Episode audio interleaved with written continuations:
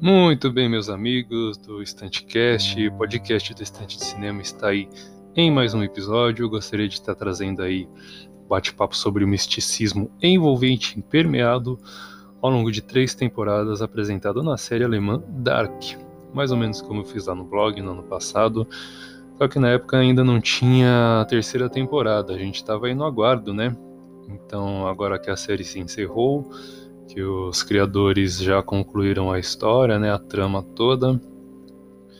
Gostaria de estar propondo aí este bate-papo também para o podcast, beleza? Espero que vocês gostem, que vocês acompanhem. Obrigado pela companhia virtual desde já. Vou lançar este episódio também no, não só no, no Spotify e nas outras redes de podcast de sua preferência, mas também vou lançar no IGTV também, beleza? Então, para quem estiver acompanhando, muito obrigado mais uma vez pela companhia virtual. E vamos começar.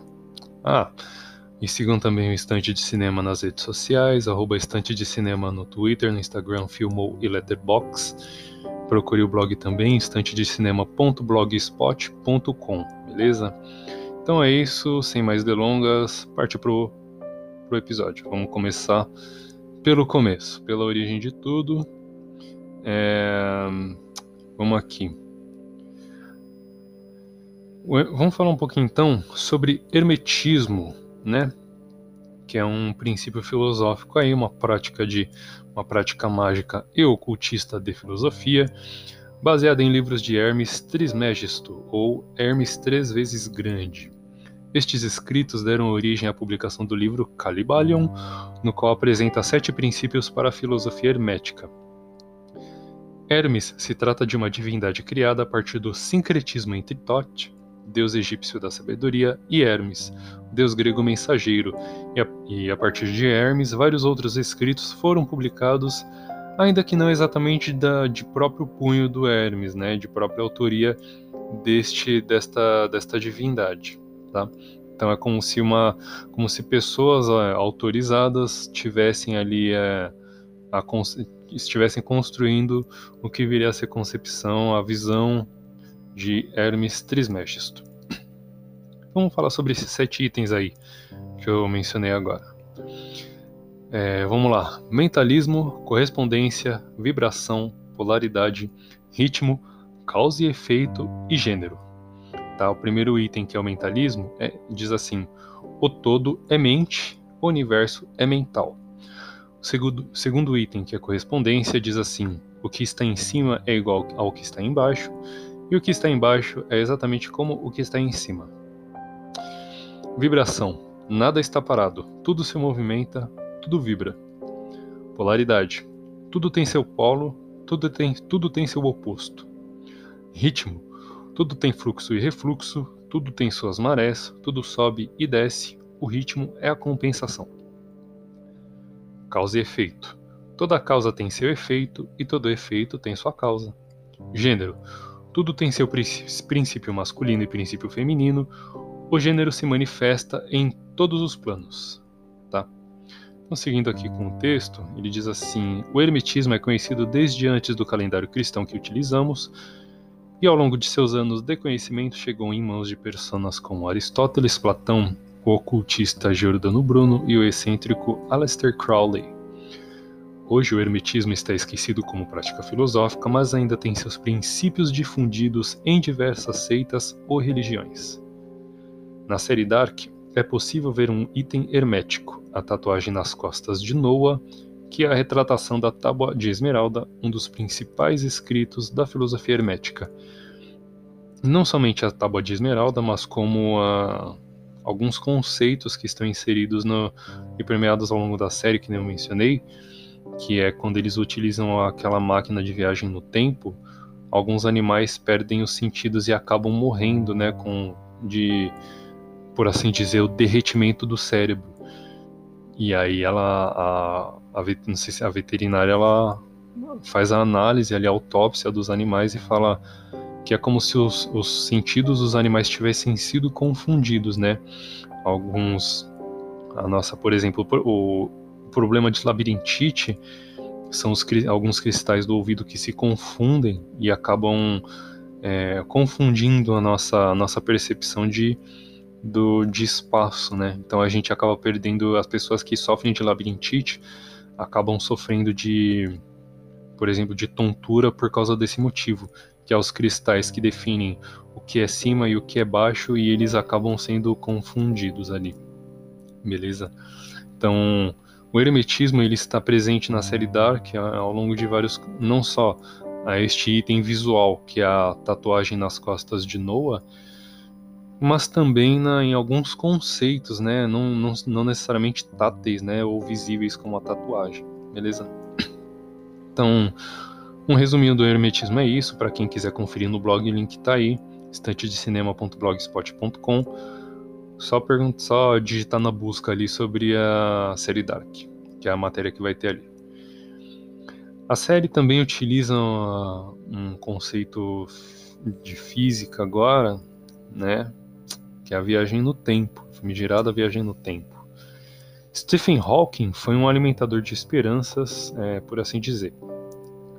Ele tinha uma crença simbólica na viagem pelo espaço-tempo e baseava sua crença em que a forma de se chegar em outras épocas ou então em outras dimensões, entenda como universos, né, era através de adentrar um buraco branco, popularmente conhecido como buraco de minhoca.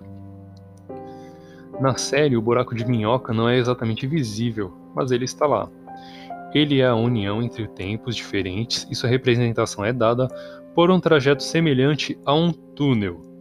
Ainda no túnel podemos ver uma bifurcação. O lado esquerdo leva para 1953 e o lado direito direciona o viajante para 1986, na busca de Ulrich, por seu filho, Mikkel.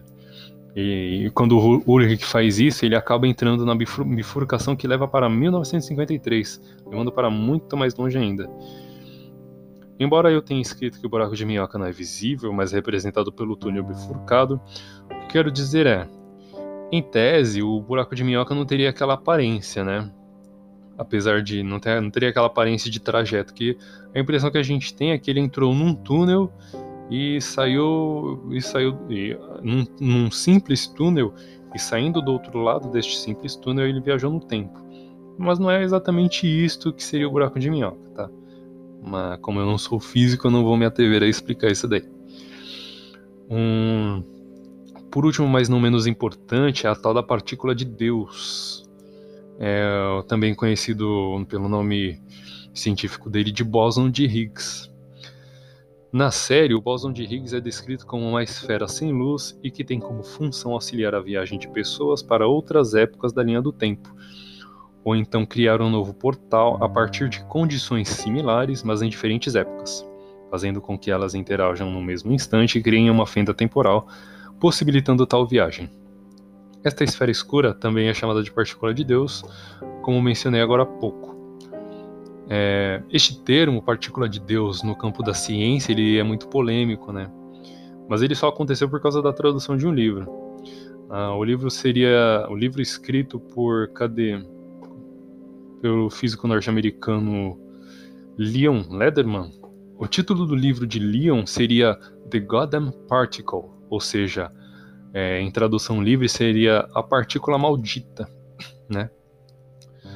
Porém, como a, o título do livro não foi muito bem recebido por causa da palavra damn, né, por causa da palavra maldita, eles tiraram isso. Eles tiraram a palavra damn do título. Então, de The Goddamn Particle ficou The God's Particle, ou seja, a partícula de Deus. Então, por causa de um, uma, uma vou dizer censura ali, né? Mas por causa de uma coisa, de uma chatice ali da, da edição do livro, a partícula de Deus é, foi o termo que popularizou e o bóson de, bóson de Higgs na cultura popular. Simples assim, por causa de, um, de, uma, de uma palavra que eles tiraram. Então o conceito ficou completamente. O conceito é o mesmo, mas o termo propriamente dito ele é bastante pouco é bastante controverso, beleza? Então temos aí a filosofia de Hermes, temos viagem no tempo e temos bóson de Higgs, temos mundos paralelos, é, enfim, como diz a filosofia de Hermes, né, ela tem tudo tem o seu oposto, tudo tem o seu polo, é, nada está parado, enfim, tudo isso que a gente vai, tudo isso que a gente lê a respeito da, dessa filosofia, ela está presente na série ela enriquece muito a narrativa, né?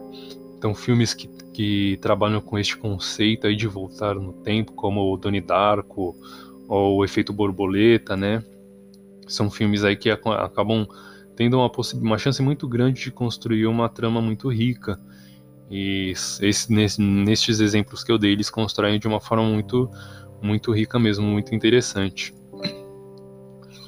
Então a série Dark, ela terminou agora, não sei se vocês compreenderam, eu entendi, mas talvez eu faça um novo episódio falando sobre o que aconteceu, né? Eu podia ter feito um cast sobre as, as possibilidades, mas ainda não estava ainda não estava muito ativo fazendo podcast, né? Tava começando, né? aliás, ainda estou começando, mas enfim. Vamos, vamos, talvez eu faça um novo episódio para falar aí sobre sobre a série Dark especificamente, beleza? Então, é, este episódio aí do, do Instantcast está chegando ao fim. Espero que vocês tenham gostado. Qualquer dúvida pode mandar no direct. Qualquer sugestão, manda no direct do Instagram, no e-mail, que tem lá no, no Instagram também. Pode comentar no blog, acessa o blog aí, estantedecinema.blogspot.com. Me sigam nas redes sociais, arroba Estante de Cinema no Twitter, Instagram, Filmo e Letterboxd. Procurem o Estantecast aí na sua rede favorita de podcasts também. Também agora no desde tem alguns episódios aí que eu tô lançando no IGTV também, beleza? Então é isso, fica à vontade aí de comentar, de compartilhar com os amigos, dar aquela forcinha, aquele feedback para mim. E até o próximo.